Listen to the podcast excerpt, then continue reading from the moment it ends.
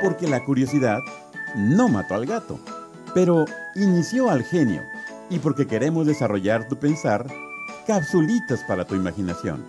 Tu podcast con Chip Sergey.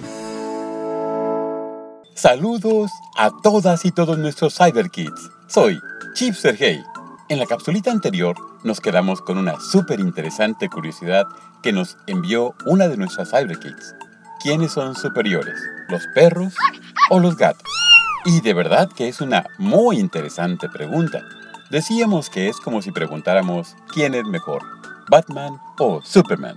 Y por cierto, antes de contestar esta curiosidad, dime, ¿tú qué opinas? ¿Perros o gatos? Reñido, ¿verdad?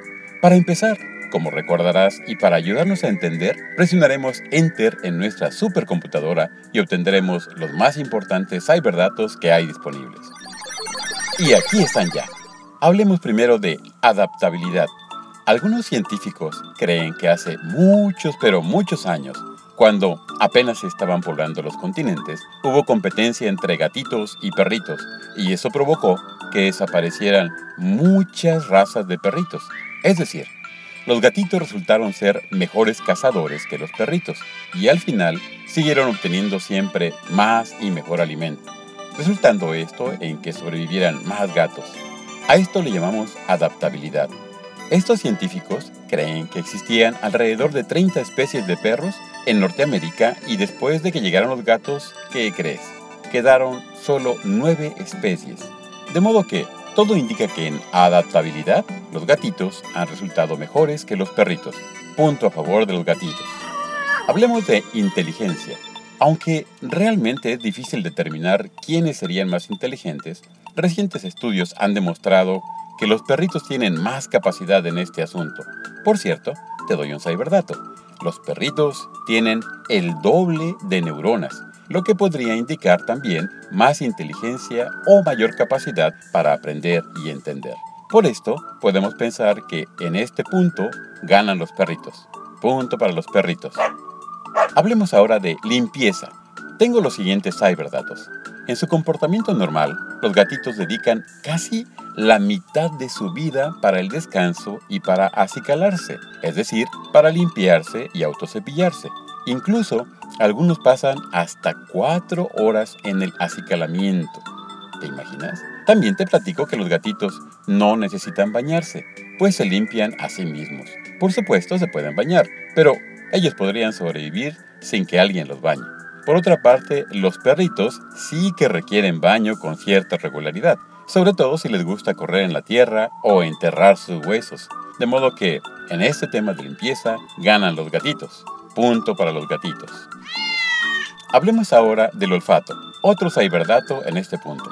En lo general, los perritos poseen entre 200 y 300 millones de celulitas de olfato, también conocidas como receptores olfativos mientras que los gatitos poseen alrededor de 67 millones, es decir, apenas la tercera parte de las que tienen los perritos.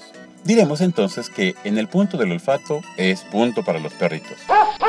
Y por último, hablemos de gracia, es decir, qué tan graciosos son. Bueno, realmente es muy difícil determinar quiénes tienen más gracia. Seguramente has visto muchos videos divertidos de perritos y gatitos, ¿verdad?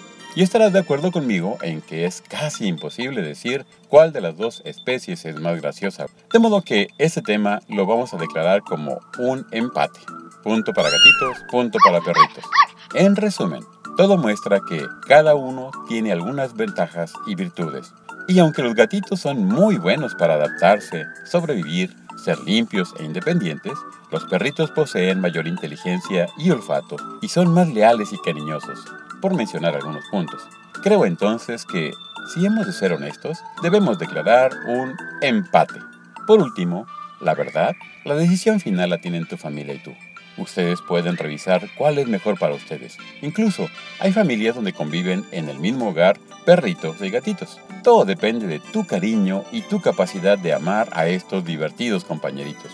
El reto para ti el día de hoy será compartir con otros amiguitos y amiguitas tu opinión, una vez que hemos aprendido estos cyberdatos el día de hoy. Y cambiando de tema, me acaba de llegar otra curiosidad de un CyberKit y es la siguiente. ¿Por qué nos da tanto miedo la música de las películas de terror? Uy, qué miedito. Son preguntas escalofriantes, ¿no crees? Pero es una excelente curiosidad. Viene la época de Halloween y también de Día de Muertos, y de seguro habrá algunas películas con esa música que realmente da miedito. Lamentablemente el tiempo se pasa muy rápido cuando hablamos de algo divertido e interesante y se nos acabó el tiempo por esta ocasión. Pero te prometo que en la siguiente capsulita para la curiosidad contestaré a esta pregunta. Mientras tanto, por favor, no lo olvides. Cultiva tu imaginación y tu curiosidad. Soy Chip Sergey. En la próxima ocasión tendremos otra capsulita para la curiosidad y no te la quieres perder.